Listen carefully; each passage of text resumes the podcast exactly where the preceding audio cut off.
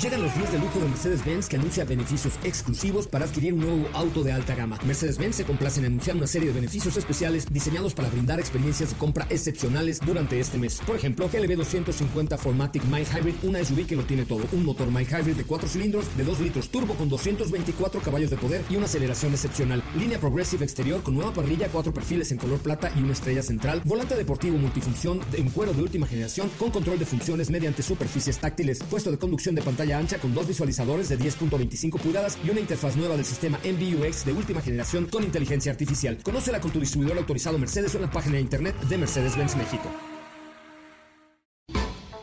MBS Radio y el Dr. Zagal han dispuesto una generosa y elegante mesa para celebrar este banquete. ¡Pasen! Y sean bienvenidos a degustar los manjares de este menú, especialmente seleccionado para los paladares más exigentes. Esperamos que esta experiencia cultural les deje buen sabor de boca, aquí en MBS 102.5. ¿Qué es una mentira? ¿Por qué mentimos? ¿Podemos creernos nuestras mentiras? ¿Qué han dicho los filósofos y teólogos sobre las mentiras? ¿Qué pensaba Nietzsche sobre ellas? ¿Y Kant? ¿Quién inventó la guillotina? ¿Qué es la paradoja del mentiroso? ¿Qué mentiras nos hemos creído por años?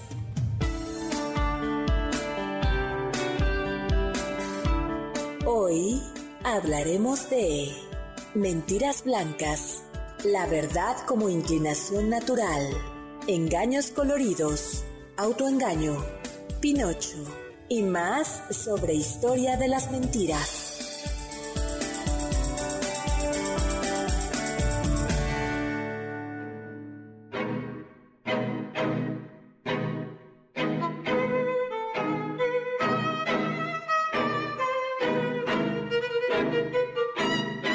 Mal oficio es mentir, pero abrigado eso tiene desastre la mentira, que viste al que la dice, y aun si aspira, apuesto el mentiroso es bien premiado. Yo trocaré mentiras a dineros, que las mentiras ya quebrantan peñas, y pidiendo andaré en los mentireros, prestadas las mentiras a las dueñas, que me las den ascenso caballeros, que me las vendan lamias halagüeñas.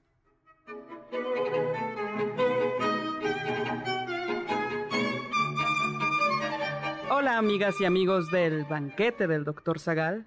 Sí, es este. Estamos diciendo la verdad, ¿verdad? Este es el banquete del doctor Zagal. Son... ¿Es sábado? no es sábado. A usted nunca la había visto en mi vida. ¿De qué están Yo tampoco. No sé qué. A mí me dijeron que tenía que estar aquí, pero no estoy muy segura si realmente debería estar aquí. A mí me dijeron que me iban a heredar todo MBS.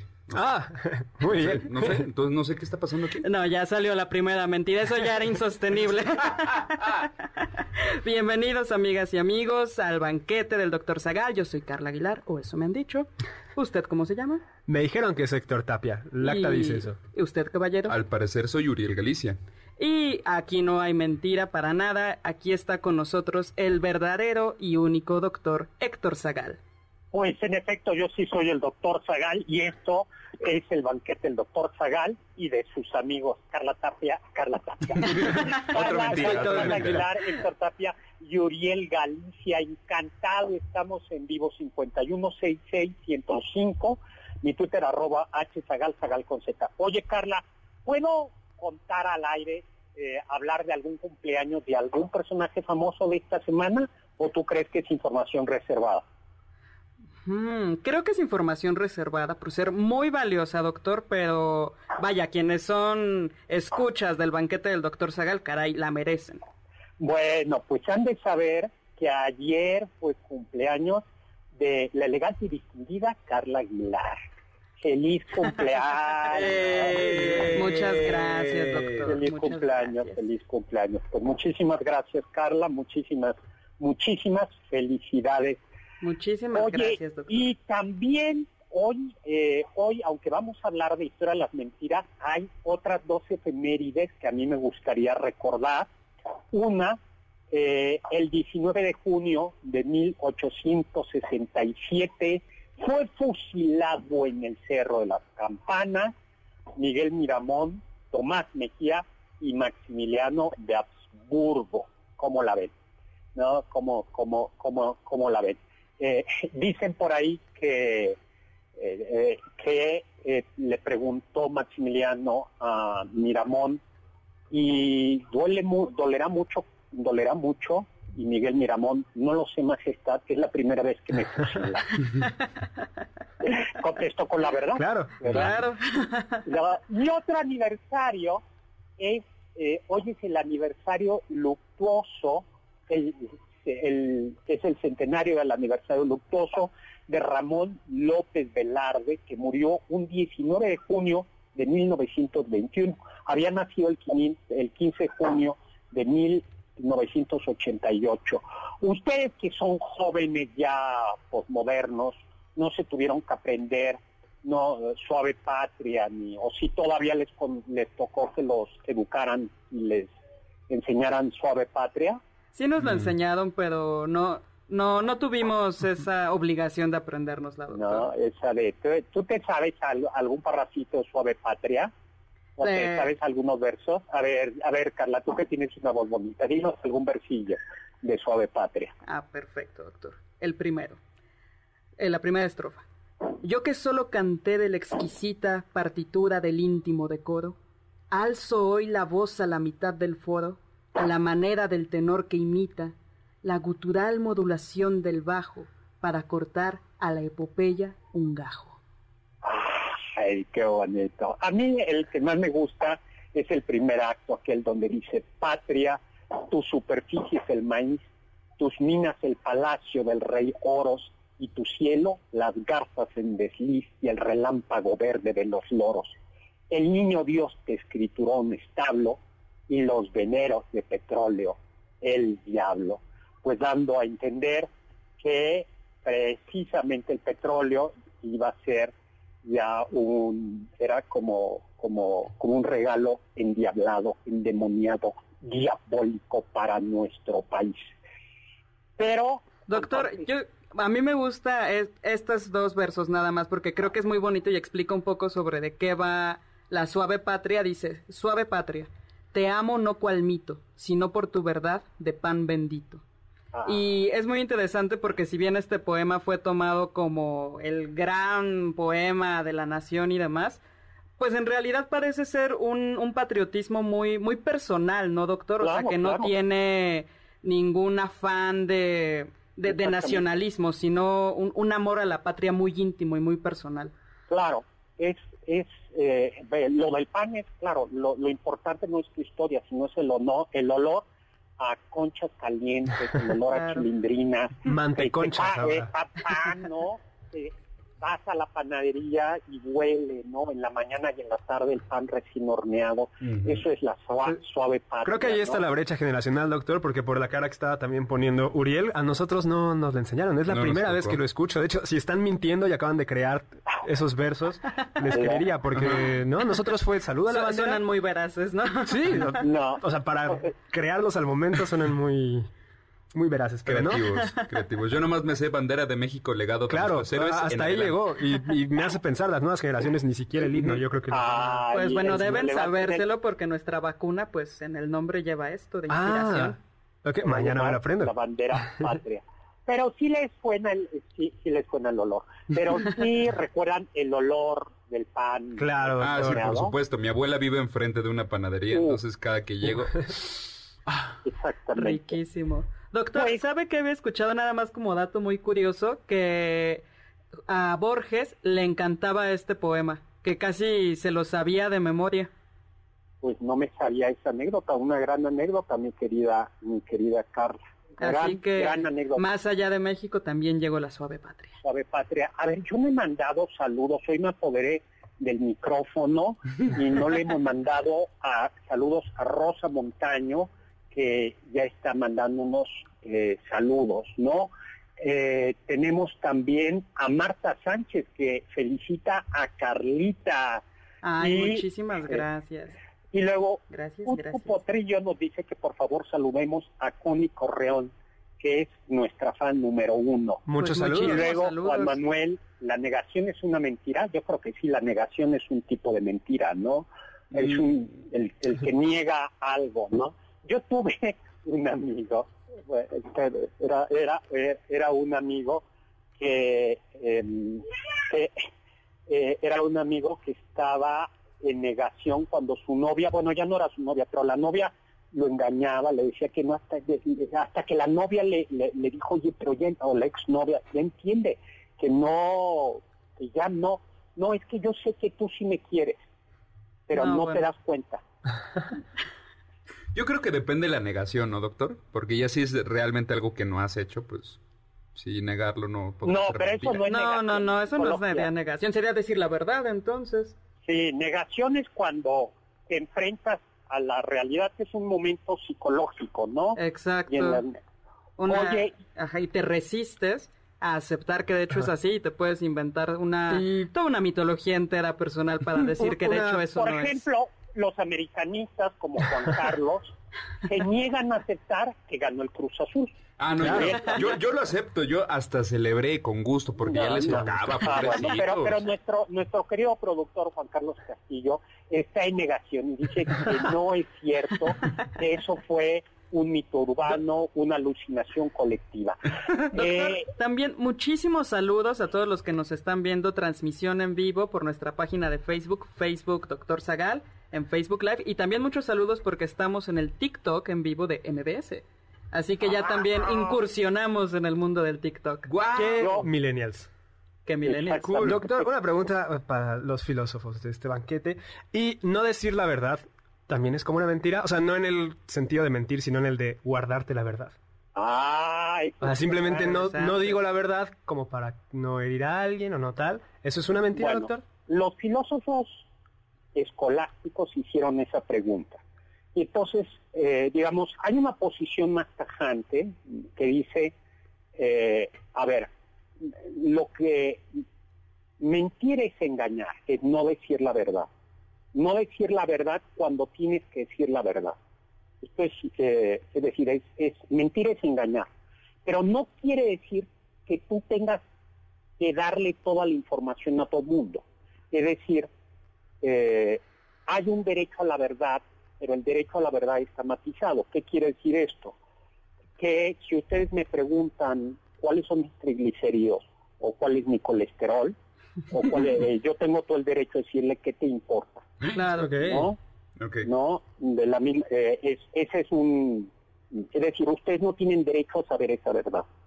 Ahora, la gran pregunta es si yo tengo, si es permisible engañar o de alguna manera porque cuando yo no estoy mintiendo, cuando yo te digo no te voy a decir o cuando te digo qué te importa, no estoy mintiendo, estoy diciendo no te voy a decir, eh, no te voy a transmitir un contenido. Algunos autores como Kant decía, no, eh, si bien es cierto que te puedes reservar la verdad, lo que no puedes es mentir. Y el ejemplo que pone Kant, que es el caso extremo, es el caso de una persona, un amigo, digamos, llega a mi, llegamos, llega Héctor Tapia a mi casa a refugiarse, y detrás de él viene una persona que lo quiere asesinar, un homicidio, un criminal. Y entonces entra el criminal y me pregunta directamente, ¿está Héctor Tapia aquí? Y según Kant, yo, mi querido Héctor, con todo el dolor de mi alma, tendría que decir, sí, sí está aquí. Sabiendo que te van a matar, sí está aquí, porque no tengo derecho a mentir.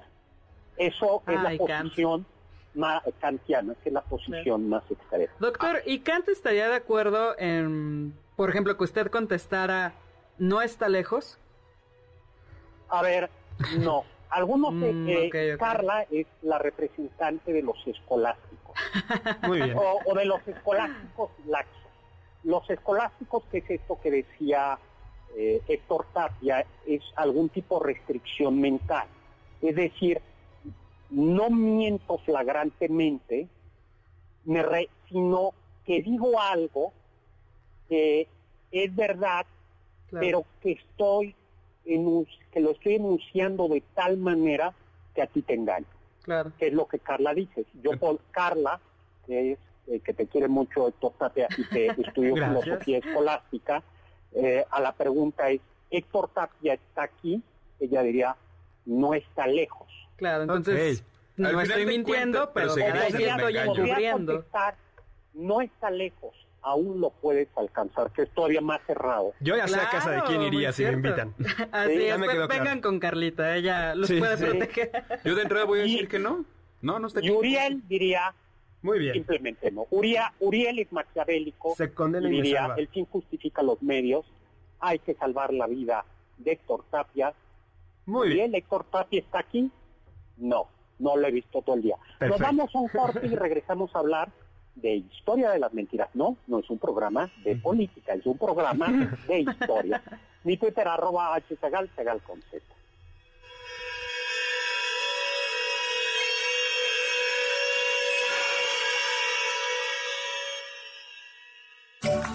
Del diccionario del doctor Zagal.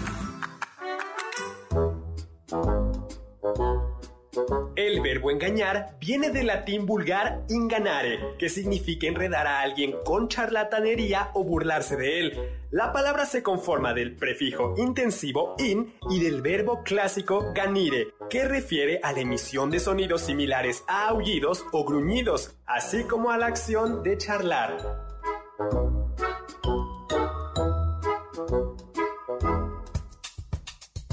¿Quieres felicitar al chef por tan exquisito banquete? Llámale al 55 51 66 1025 en MBS 102.5. ¿Quieres contactar a los ayudantes del chef? Puedes escribirles en Twitter, arroba Carla Paola-AB, Pablo Alarcón, arroba Pablo Alar, Héctor Tapia, arroba Toy Tapia.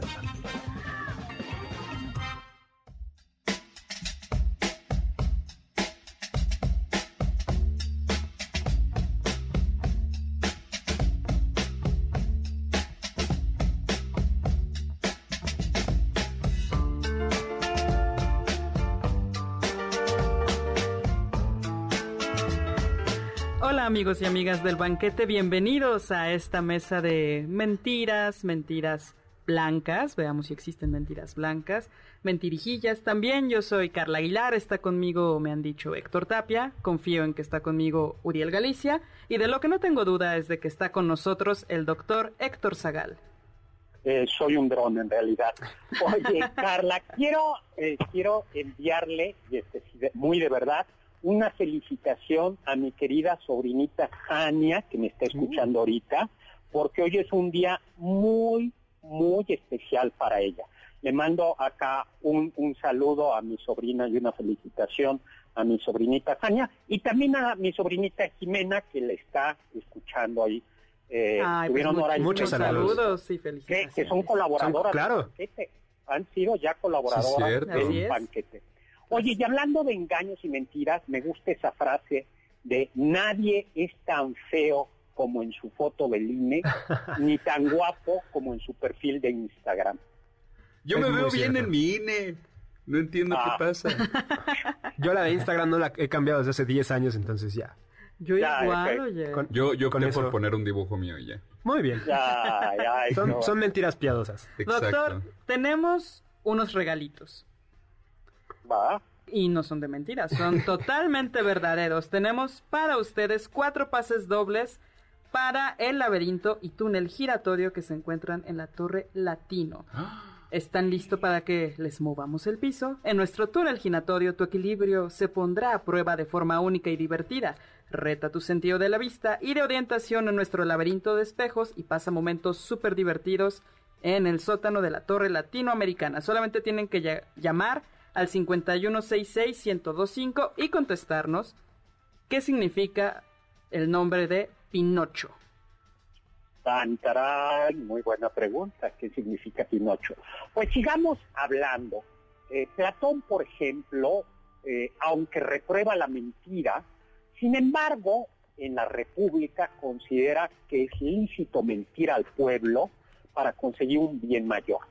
Eh, ustedes a ver qué a ver qué les parece esto y es que eh, él decía que eh, al, al pueblo los filósofos guardianes le iban a decir, los, los filósofos que gobernaban el pueblo, le iban a decir que la gente se casaba o tenía eh, el pueblo su esposa por sorteo. O sea, digamos que Sortapia y, y, eh, y, Uriel entraban a la tómbola, ¿no? Y porque Carla y yo seríamos filósofos, nosotros no entrábamos a la tómbola. Entonces, y, y le diríamos, eh, Uriel te tocó con fulanita de tal, con Petronila, eh, y a ti, eh, Héctor Tapia, te tocó con Casimira, ¿no? Y, pero fue sorteo, fue casualidad. Pero la realidad es que el Consejo Nocturno de filósofos guardianes, Carla y yo, y otros compinches, practicábamos la eugenesia. Usted, ¿qué es la eugenesia? Era prácticas en las que se, se dice el bárbaro de Platón que había que perfeccionar la raza, así como los perros, y cazar a los mejores con los mejores, para que como perros de buena raza, o sea que no me cabría la menor duda de que a Uriel y a Héctor Tapia los hubiéramos casado con hermosas inteligente. Muy bien.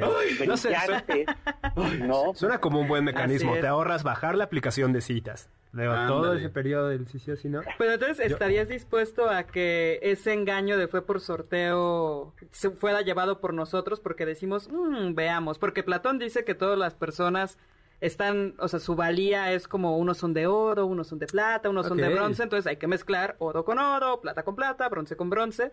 Y tú no lo sabes, nosotros sí.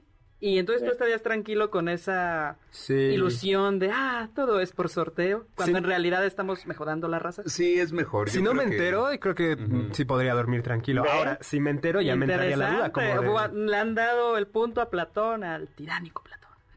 Pues suena bien. por, eso, por, eso, por eso Karl Popper lo critica. Dice que es un totalitario. Tomás de Aquino, el divino Tomás, Santo Tomás de Aquino, dice que, que mentira está mal porque los hombres tenemos una inclinación natural a la verdad y la palabra está hecha para comunicarnos y justo pervertimos la comunicación, pervertimos el uso natural de la palabra cuando la utilizamos para mentir. Nótese que cuando vamos al cine, cuando vemos una obra de teatro, no está, o leemos una novela, no estamos, no se nos está mintiendo. Eh, esto en literatura se llama usted y en, y en cine se llama el pacto que se firma entre el escritor y el, entre el autor y el lector o entre el espectador y el, director, ¿no? Es decir, yo voy a ver el cine o yo leo la novela, ya sé que es una novela. Lo que quería mentir es que yo hiciese un documental histórico que no fuese histórico. Entonces, bueno, de hecho, hay un nombre para eso, doctor, los mockumentaries, que son documentales que deliberadamente te están diciendo algo, algo falso, pero lo trabajan de tal manera que meten algunas verdades y todo lo demás son mentiras que no sabes si realmente es así. Hay uno muy bueno que se llama eh, el si bemol de Mozart y te inventan toda una teoría de que Mozart jamás utilizó el si bemol y de que Osuna y Daddy Yankee de hecho han retomado esa teoría y quieren meter el si bemol por todas partes y caray es una hora y media de tu vida que realmente piensas que es así hasta que te dicen y todo esto fue mentira. Muchas gracias por estar aquí. ¿Sabes que yo caí en ella? Doctor. Y yo la vi eh, y, yo dije, pues yo no sabía esto, no lo conocía. Qué bárbaro. O, sea, el amor propio. Bueno, Tomás Aquino distingue tres tipos de mentiras. La útil, eh, la humorística y la maliciosa. Ya, la útil es, como su nombre lo indica, aquella que permite... Sirve para eh, algo, ¿no? Ah, para algo, ¿no? La humorística es engañar para, eh, pues, hacer reír y la maliciosa es la perversa. Oiga, doctor, ¿y la magia en dónde entraría? Porque al final de ah. cuentas te están engañando. Entonces. Ah, no, vamos a ver. Mm. Sí, pero eh, la, digamos, la magia blanca o la magia negra. o sea, digamos que yo ahorita saco una carta de mi mano. ¿Ese qué tipo de magia sería? Bueno, ¿qué tipo de engaño o mentiras? No, no es un engaño, es como yo ya sé que tú eres un mago y sé que haces un truco. Ok. O sea, justo voy, eh, te, dice, te voy a hacer una magia, ¿no? Y yo digo, pues es, es, em, esto es un... Es un truco, ¿no? Y yo cedo a... E, es ese pacto del que usted hablaba. Yo cedo a estar en condición de maravillarme por cualquier truco que tú hagas. Al final de cuentas, sé que hay un mecanismo detrás, pero no me interesa porque eso rompería la ilusión. Ahí entra esa suspensión de la incredulidad. Eh, exactamente. O sea, yo juego a que tú, a que tú tienes poderes, eh, poderes mágicos, ¿no? Mm. Otro caso, ¿no? Doctor, también yo me acordaba de que San Agustín decía algo interesante de quién es mentiroso, y mentiroso es únicamente aquel que, eh, ¿cómo lo dice? Dice, en sus palabras dice algo que no está en su mente o no está en su interior. Claro, claro. Y entonces, ajá, hay algo interesante porque dice, uno puede, si tú crees que lo que estás diciendo es realmente eso, estás diciendo algo falso y se te debe conducir hacia la verdad, pero vaya, no estarías mintiendo. Sin embargo, alguien puede decir la verdad, pero si no cree realmente en eso que está diciendo, aunque sea verdadero lo que dice, es un mentiroso. Exactamente. cuando mis alumnos reprueban un examen porque no saben y dicen falsedades, no son mentirosos, simplemente no saben. Exacto. no. En cambio, alguna vez tristemente, si ha habido algún alumno que ha intentado engañarme. Mm. ¿Con éxito, doctor? ¿Y se enteró después? No, ¿qué te puedo decir? Tengo su cabeza reducida. tengo, su cabeza reducida. Eh, eso es, sin saber que intenta intenta contestar o se intenta engañar al profesor. Es, ese es un buen punto. Maquiavelo, ¿saben alguna frase de Maquiavelo que tenga que, ver con la verdad y la mentira? Mm. Pues aquella que realmente no es no aparece en el príncipe, pero resume muy bien lo que quiere decir Maquiavelo, que es el fin, justifica, los medios. Sí, ah, eh, sí la, frase eh, en realidad, como dice Carla, es algo así como si el hecho la acusa, el resultado le excusa. Pero en un determinado momento, Maquiavelo dice, eh, es necesario ser zorra para encontrar las trampas y león para destrozar a los lobos. Los hombres son tan simples y se someten a tal punto a las necesidades presentes que quien engaña siempre encontrará a quien engañar. ¿No? Y por eso el príncipe debe tener la astucia del zorro, la fuerza del león. Así es. Que es interesante porque no lo, o sea, Maquiavelo no dice debe ser mentiroso, como esencialmente el político debe ser mentiroso, sino debe saber usar la mentira si la requiere. Y si no la requiere en todo su mandato, bien por él. Pero si la requiere, tendrá que usarla. Exactamente, ¿no? Esa, eh, hay, hay políticos muy importantes que tal se han aceptado eh, públicamente que, que, dijeron una mentira. No, no, eh, que lo, lo, lo, han, lo han aceptado. Eh, ya hablamos de Kant, ¿no? Nietzsche, ¿qué dice sobre la mentira? O sobre la verdad. Pues es interesante, doctor, porque para Nietzsche, caray, todo es un artificio, ¿no? El propio lenguaje resulta ser un artificio y el conocimiento es metafórico. El problema es que se nos olvida que es metafórico y entonces lo petrificamos y aquello que servía como metáfora, como un, artificio poético sobre la realidad, terminamos diciendo, esta es la verdad. Claro. Él pone el ejemplo de, a ver, Uriel, ¿a qué hora salió hoy el sol? A las 7. No, el sol no salió. La que se mueve es la Tierra. y ese es el, e, exactamente, pero ¿qué es lo que dice Nietzsche? Utilizamos la expresión el sol sale y en realidad es una metáfora. Claro. No es un decir, pero olvidamos que es eso, que es una metáfora.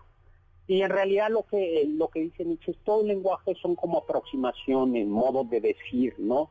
Cuando decimos te amo un millón de veces, no, no, no te hablo un millón de veces, ¿no? O claro, claro. O, como cuando decimos, ¿y serán felices para siempre? No, no, no decimos, ¿no? Sino, o cuando, eh, o cuando dices, sí, te querré siempre, tampoco, eso es una metáfora, es una manera ya, la, ya nos tenemos que, ya Carla ya, ya se nos jode que esté destruyendo las ilusiones amorosas de otra vez, ilusiones, otra vez el amor, doctor, no puede ser. El amor no triunfa. Mi Twitter arroba H Zagal, Zagal con Z regresamos para seguir hablando sobre historia de las mentiras. No importa si nunca has escuchado un podcast o si eres un podcaster profesional. Únete a la comunidad Himalaya. Radio en vivo. Radio en vivo. Contenidos originales y experiencias diseñadas solo para ti. Solo para ti. Himalaya. Descarga gratis la app.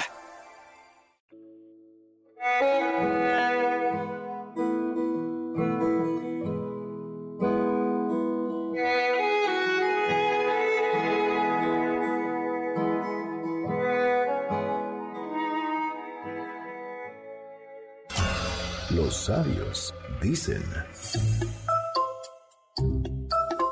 Antes se coge al mentiroso que al cojo. Refrán español.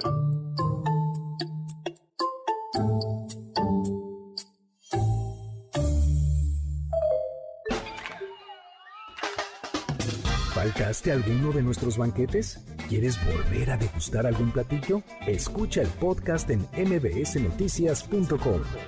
MBS 102.5. ¿Tienen algún comentario?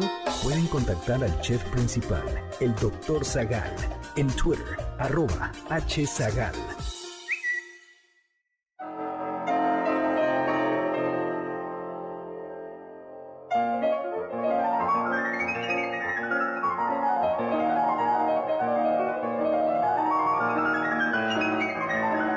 Finjamos que soy feliz, triste pensamiento, un rato. Quizá podréis persuadirme, aunque yo sé lo contrario, que pues solo en la aprehensión dicen que estriban los daños. Si os imagináis dichoso, no seréis tan desdichado.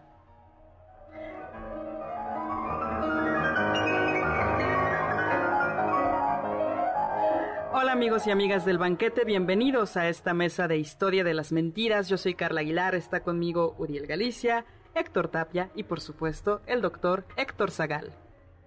Pues de regreso, estamos en vivo, mi Twitter arroba hzagal, zagal con Z, estamos en el 516-1025 hablando sobre historia de las mentiras. Y pues le mandamos un saludo eh, a eh, Jorge, eh, a Jorge, a George, que dice eh, qué gran tema el de hoy, y dice a propósito el tema, su clase favorita en la prepa de la UP. Eran las culturas con H. Zagal, ¿verdad? O mentira.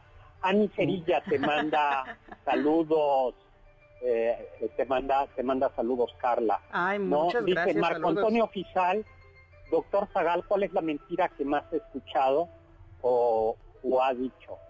Sí estudié, Ya profesor. No, ya, ya estudié, eh, llego en un momentito. ¿no? Salgo en cinco. Ya salí. Ya salí, ya voy para Ya- allá. ya- La ya próxima salí. invito yo. Y luego que te manda saludos mix. No, hay una muy muy buena de Allen que dice todos ton- somos todos teníamos predisposición a la verdad, todos estamos predispuestos hasta la verdad hasta, hasta que nos preguntaban por el cambio en las tortillas. Buenísimo. Ahí se corrompen todos. Así es. Doctor de Y ahí- Facebook también tenemos muchos saludos. Elisa Moreira, Miguel Ángel Martínez, Ani Galicia, Chelo Ríos, todos le mandan una felicitación muy grande a Carla. Ay, muchas, Eh, muchas gracias. Rosa Margot nos saluda desde Perú y Roberto Salas nos manda muchos saludos desde Zacatecas, tierra Ah. de Ramón López Velarde. Así es. Exactamente. Exacto. Pues de muchos Zacatecas. saludos. Y a Ismael Mm. Pérez también muchos saludos. Muchas gracias. Pues un saludo. Mi exodimensional Carla te manda felicitaciones. Muchas, muchas y gracias. cita un proverbio, una frase que dice la ficción dice grandes verdades con pequeñas mentiras, ¿no? Oye, vamos Excelente. a, oigan, vamos Doctor. a regalar Sí, ah, vamos a regalar y ya tenemos ganadores de estos pases dobles para el laberinto y el túnel. Eh, para Ana Aurora Cerrilla Sosa, Mario San Martín Vivanco, Ricardo Cruz Jiménez y Teresa García Flores. Así es, Pinocho significa algo así como pino nuevo o brotecillo de pino. Y solo aclarar que sí lo ganaron, no es una mentira. Sí, no vayan a creer sí es que una dinámica- esto es una broma. O sea, sí así. lo ganaron. No hay boletos, pero, sí Pero lo lo ganaron. ganaron. Correcto. No, no Pero también han de saber que pusimos como condición que podían contestar lo que sea, porque es Sí, un programa es de un- mentiras, así Entonces, que si ¿qué nos da? metían, no había problema. Cualquier cosa era cierto. Así. Bueno, pues vamos a regalar un pase doble. Perfecto. pase doble. Ok. Ya regresó Imperio, la- el monólogo la puesta en escena de mi novela Imperio, publicada por Planeta, y que tiene lugar en el Castillo Chapultepec, se significa en el Castillo Chapultepec todos los sábados a las 7 de la noche. Eh, el próximo sábado a las 7 de la noche se puede subir al castillo en coche. Eh, un pase doble a quien nos diga dos nombres de Maximiliano Lasurgo, además de Maximiliano. Perfecto. ¿No? Perfecto. Al doctor. 50, pero por teléfono, al 5166-1025. Regresamos a hablar de Nietzsche. Nietzsche decía, todo es mentira y debemos ser como artistas y crear mentiras nuevas, sabiendo que son mentiras para destruirlas después y crear nuevas mentiras como un niño jugando, ¿no? Así Eh, es.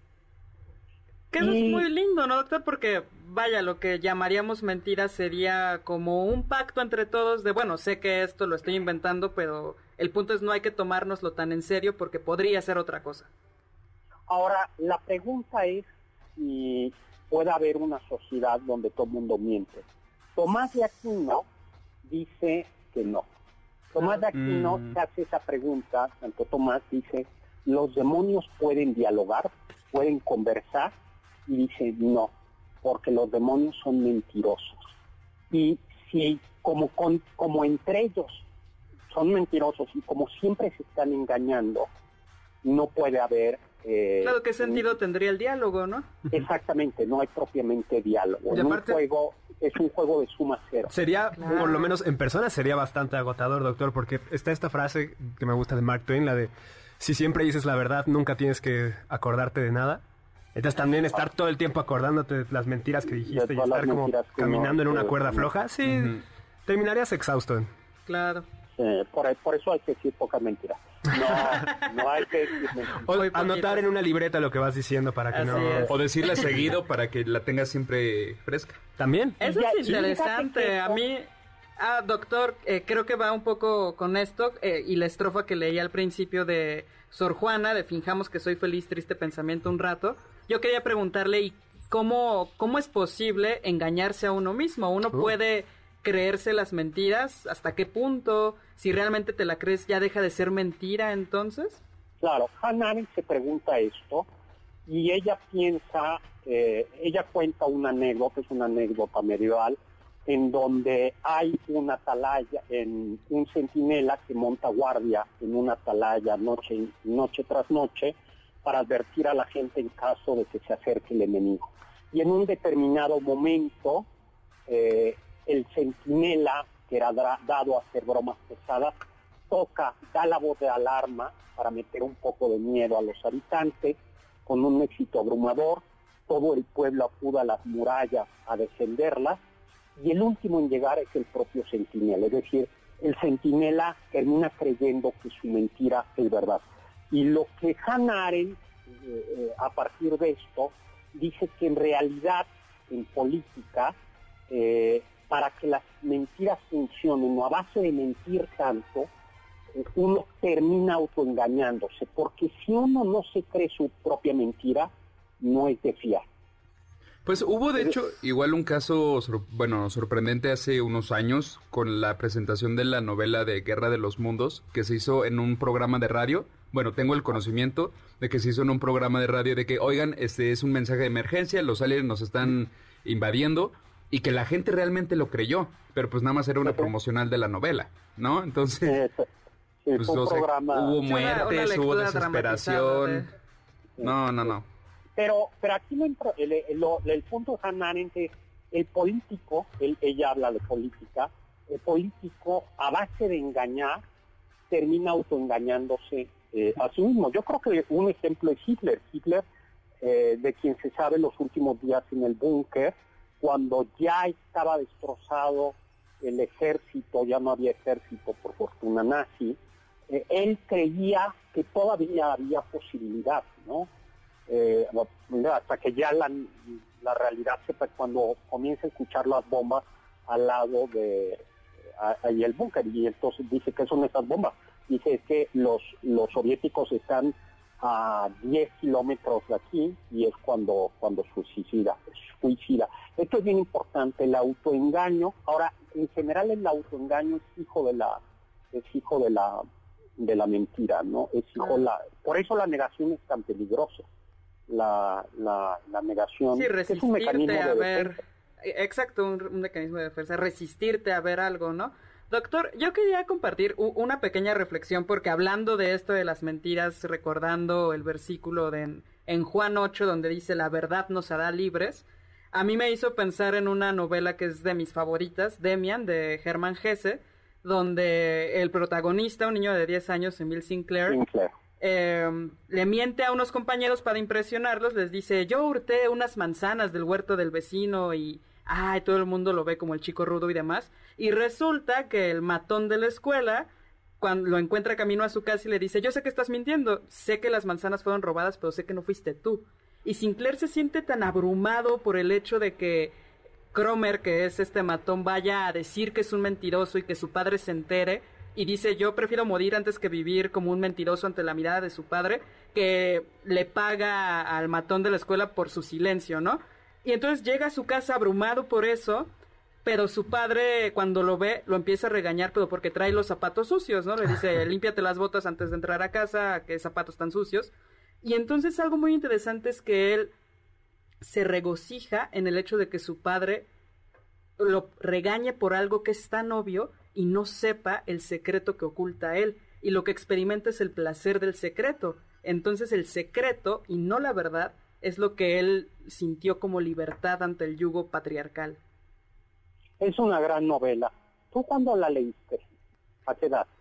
Me parece que cuando tenía 15, 16 años. Sí, es una novela de eso. ¿Ustedes la han leído, Uriel y, y Héctor Tapia? La historia me suena familiar, pero no creo haberla Yo tengo el libro, pero la versión doble, entonces leí Siddhartha, doctor. Ah, Ah, bueno, sí. también es Claro, muy bello. sí. Pero Demian es Sí. increíble. Aunque dice, aunque yo confieso que eh, no la he vuelto a leer, porque volví a leer El Lobo Estepario ya grande y ya no me pareció, ya no me conmovió tanto. Entonces no he querido leer Demian para no vez. romper el encanto. para no romper el encanto. Nos tenemos que ir a un corte y vamos a hablar en el siguiente bloque de algunas mentiras famosas. 5166-1025.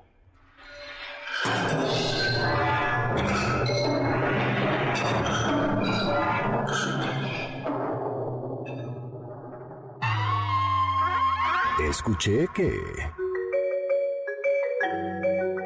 La paradoja del mentiroso es un ejercicio de lógica clásica en el que se muestran las contradicciones a las que se llegan al intentar dar un valor de verdad a la siguiente afirmación. Esta frase es falsa.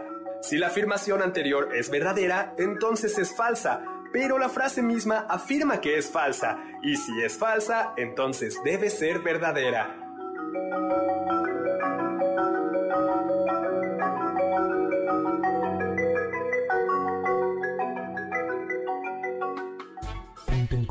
Con nosotros en nuestra página de Facebook, Doctor Zagal. Ya volvemos a este banquete después de un ligero entremés comercial.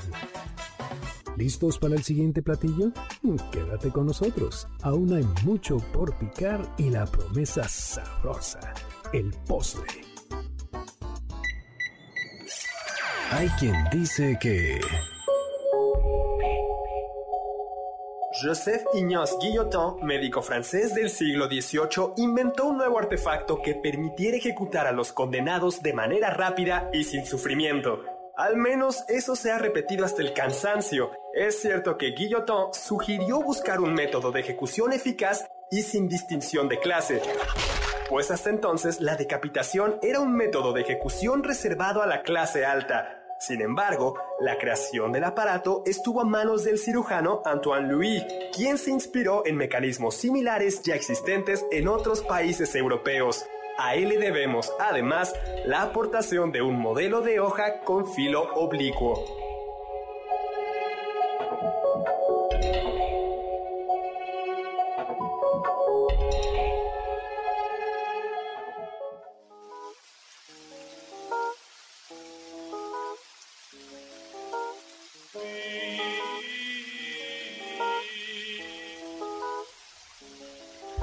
Hola amigos y amigas de El Banquete del Dr. Zagal, yo soy Carla Aguilar, está conmigo Héctor Tapia, Uriel Galicia y por supuesto el doctor Héctor Zagal. Pues de regreso, qué filosófica estuvo la primera, la, la cápsula del cretense, de la paradoja del, del, mentiroso, ¿no? ¿Y qué francesa, doctor? ¿Eh? Yo no sabía que tenía ese acento en mí. Ah, bueno, oye, ahora vamos a dar un par de ejemplares de mi novela El Inquisidor. Esta novela que es una ficción histórica, es decir, no es histórica, no es una novela histórica, pero es ficción, pero, eh, pero está en un escenario histórico que es la Nueva España de finales del siglo XVIII. A las dos primeras personas que nos digan alguna mentira. Muy bien. Ah, esa es muy Pero buena. una original, así que descabellada, sí, una mentira Una mentira que dijeron en la escuela. para zafarse de Ah, algo. para zafarse de algún problema con un Ah, profesor. ok, muy bien. Ah, per- ah, perfecto, perfecto. Al 5166-1025. Y ya tenemos ganador del pase doble para la obra Imperio el próximo sábado, 26 de junio. La respuesta es Fernando y José. Así es, esos son los nombres también de Maximiliano. El ganador es Jo- Jorge Alberto Ortiz Estrada. Felicidades. Muy bien. Pues hablemos de mentiras. Bin Laden fue el primero en atacar Estados Unidos en su propio territorio. Mm, ¿Verdad o mentira? ¿Verdad o mentira? ¿Verdad o mentira? A ver, Muriel, Mentira. ¿verdad o mentira? Mm, verdad. Mentira. Esa, esa medalla la tenemos nosotros, doctor. a ver, ¿quién es- eh, a ver, O sea, vamos por partes. Nosotros, ¿Quién invadió, quién invadió Estados Unidos antes que Bin Laden en su propio territorio? hasta estamos más ¿O quién cerca. atacó? Pancho Villa, doctor. También es mentira, porque... Mm. eh, No me digas. Exactamente. Bueno, porque fueron en realidad los ingleses. Eh, eh, sí es cierto que Estados Unidos, Pancho Villa, en 1916 cruzó el, eh, a- atacó Columbus. Eh, no me acuerdo si es Texas o Nuevo México. Columbus, creo que es, eh, bueno, eh, es Col- Columbus y mató a algunas personas. Una pequeña invasión de 10 horas, por así decirlo. Sin embargo, Texas, doctor. en la guerra anglo-estadounidense 1812 o a- guerra angloamericana, eh, Inglaterra y sus colonias canadienses lucharon contra eh, Estados Unidos e incluso llegaron en 1814 eh, a tomar Washington. Prendieron fuego a la Casa Blanca. ¿Sabían eso? No, No, doctor. doctor. Lo- los ingleses pe- pe- per- prendieron fuego a la Casa Es muy pintoresco como para que no te lo enseñen en, la escuela. Pues ahí Tal vez está. por eso no te lo enseñan. Oye, ¿y cuántas eran las carabelas de Colón? Tres, doctor. Ya, esa- eso sí te lo enseñan hasta el cansancio, te ponen canciones, te ponen La niña, juegos. la pinta, la Santa María. ¿Cómo ve, doctor? Muy bien, ahí está nuestro 10. Ah. Gracias, doctor. Gracias, No, retiramos. pues temo decirle que hay una mentira en esto. No ¿Cuál puede es la ser. mentira, Carlita? Pues la mentira es que, a ver, sí había dos carabelas, sin embargo, la tercera no era una carabela, era una nao. Ok, También pero con- sí era Santa María. Eh, O pues, tampoco. mira, se trata, era una carraca o nao eh, que tenía tres palos y que originalmente se llamó la gallega, Así es. ¿no? Y luego ya pues le pusieron La Santa María. La Santa María. ¿Cuál, cuál otra mentira nos van a decir, doctor? Que Napoleón no era tan bajito, seguramente. es- eso sí es verdad, eso lo dice todo el mundo. Está en todas las es series, verdad. está en las Debe películas. Mide como un metro, ¿no? Sí, cuando mucho. Pues, pues no. No en puede realidad, Napoleón no era tan alto, pero para la época era alto, medía 1,68. Incluso medía unos centímetros más que el duque de Wellington, su gran enemigo en Waterloo. Ah, interesante. Ahora, ¿saben de dónde procede la leyenda? ¿De Y dónde? es que eh, Napoleón habitualmente venía acompañado de guardias imperiales. Y los guardias imperiales se elegían, entre otros requisitos, con una altura sobresaliente. Entonces, con dos personas altas al lado, siempre se veía bajito. Yo eso- Mm. por eso me veo bajito, porque siempre estoy rodeado de personas altas, física y moralmente. No puede ser, doctor. No puede ser. Ah, Ok, entonces el truco es rodearse de gente guapa para así cuando digan como de no, es feo. No, no, no. No. Simplemente Es está rodeado de gente más guapa. de gente fea para que tú parezcas guapo. Mejor, creo, que ese es más efectivo, sí. Eso es todavía mejor. Y así ya la gente siempre dirá, ah, Héctor, el guapo. El guapo del grupo, claro. Sí, creo que está mejor. qué, qué, bonito ojo, qué bonito ojo tiene Oiga, doctor, a la mitad de la cabeza. Yo, yo le quiero hacer una pequeña pregunta sobre mentiras o engaños a nivel masivo. A ver. ¿Usted conoce sobre el efecto Mandela? No. Bueno, el efecto Mandela consiste en que gente va a creer cosas que realmente no son. Todo esto nació porque eh, hubo gente que juraba que habían presenciado el funeral de Nelson Mandela cuando todavía no se moría. Y que lo escucharon en la radio, lo vieron en la tele y lo juraban y lo juraban. Y cuando realmente se murió dijeron como, a ver, como que algo no cuadra aquí. Entonces empezaron a haber casos de engaños que la gente se creyó. Como por ejemplo, que el, el personaje de Monopoly tiene un lente en el ojo cuando realmente no lo tiene. Ay, yo siempre creí que lo tenía. No lo tiene. O sea, cuando pienso en el personaje de Monopoly, siempre pienso en, él con un monóculo. ¿Tú también, Héctor? Exacto. Todos, doctor. o sea, parece que todos lo recordamos así cuando en realidad jamás ha tenido un lentecillo. O como los Looney Tunes. Se cree que es Looney Tunes por cartoon, pero realmente es Toon por, con una U, no con dos O's. ¿Y uno lo recuerda como con dos O's? Yo lo recuerdo también, yo inmediatamente lo, lo pienso con dos O's. Ya no tenemos que ir con estas mentiras que nos de la, que, en las que hemos vivido y de las que Uriel nos sacó. Eh, Así es, muchísimas, muchísimas gracias. Muchas gracias, doctor. Eh, luego tenemos que... Eh, ¿Sigue todavía disponible en el mercado de las novias? Claro que sí, y eso no es mentira. Ah. Eso no es mentira, luego hablaremos de ese tema. Uriel también. Con este sistema que nos platicó de emparejar. Sonaba bien. Exactamente. Ay, eh, Carla, eh, muchísimas felicidades, muchísimas gracias por habernos acompañado a todos ustedes. Muchísimas gracias a Juan Carlos Castillo.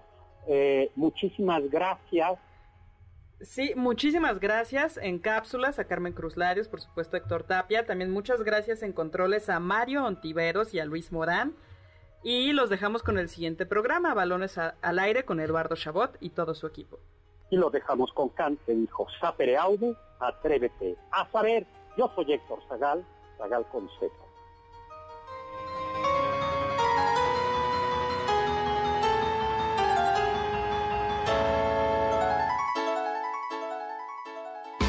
Confiamos que este banquete ha sido un deleite gourmet y cultural. Gracias por escucharnos y nos esperamos el próximo sábado con una deliciosa receta que seguro será de su agrado.